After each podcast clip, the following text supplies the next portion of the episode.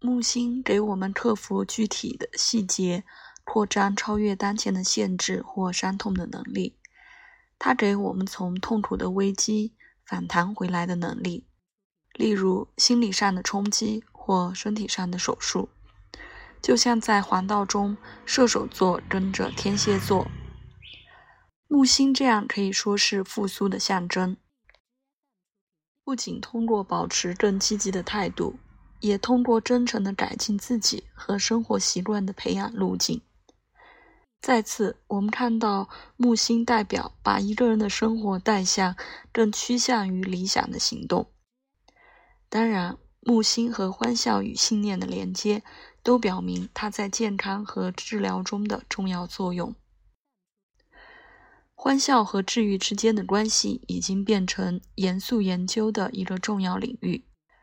近几年出版了很多书和学术文章，例如，它表明通过欢笑增加内啡肽产生，转而对我们的健康有很多积极影响的确实证据。除此之外，通过信念或通过信念的显著更新来治愈，是一个文明千年、贯穿世界的现象。一个人不应该减少一个集中积极的能量流经个人能量场的涌现。一个人不能真正限制这样的能量的积极影响的范围。换句话说，高昂的情绪能传递的不仅仅是乐趣。而且，他们确实对我们的整体健康状况有巨大贡献。诺曼·卡曾斯在他的书《疾病解剖》中这样总结了幽默和治愈之间的关系：圣经告诉我们，愉悦心灵的工作像一个医生。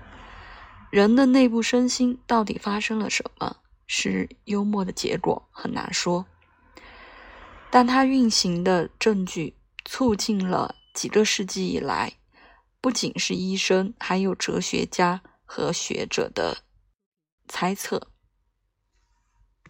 罗伯特·伯顿在他的书《忧郁解剖学》中，几乎是四百年前引用权威人士的评论：幽默净化血液，使得身体年轻、充满活力，适合任何形式的工作。总之。伯顿说过：“欢乐是击碎抑郁的墙的主要引擎，这本身就是一个充分的治疗方法。”霍布斯把笑声描述成一个爆裂激情。幽默在问题解决上也发挥了比起他一般被认为的更重要的作用。一个人能展现博大的胸怀、伟大的精神，或一种幽默的态度。甚至是在一个紧张或危险的状况中，经常被看作是有非凡的领导能力。然而，那些对最小的事情反应过度、屈服于危险或恐惧的消极性，或在一个紧张的情况中因紧张而动摇的人，很少能在主要任务中将其他人召集在他们的一边。就像罗马作家赫拉斯说过。两千年前表达的一个笑话，一个愉悦的词，经常比敏锐和严肃更能决定最高的事情。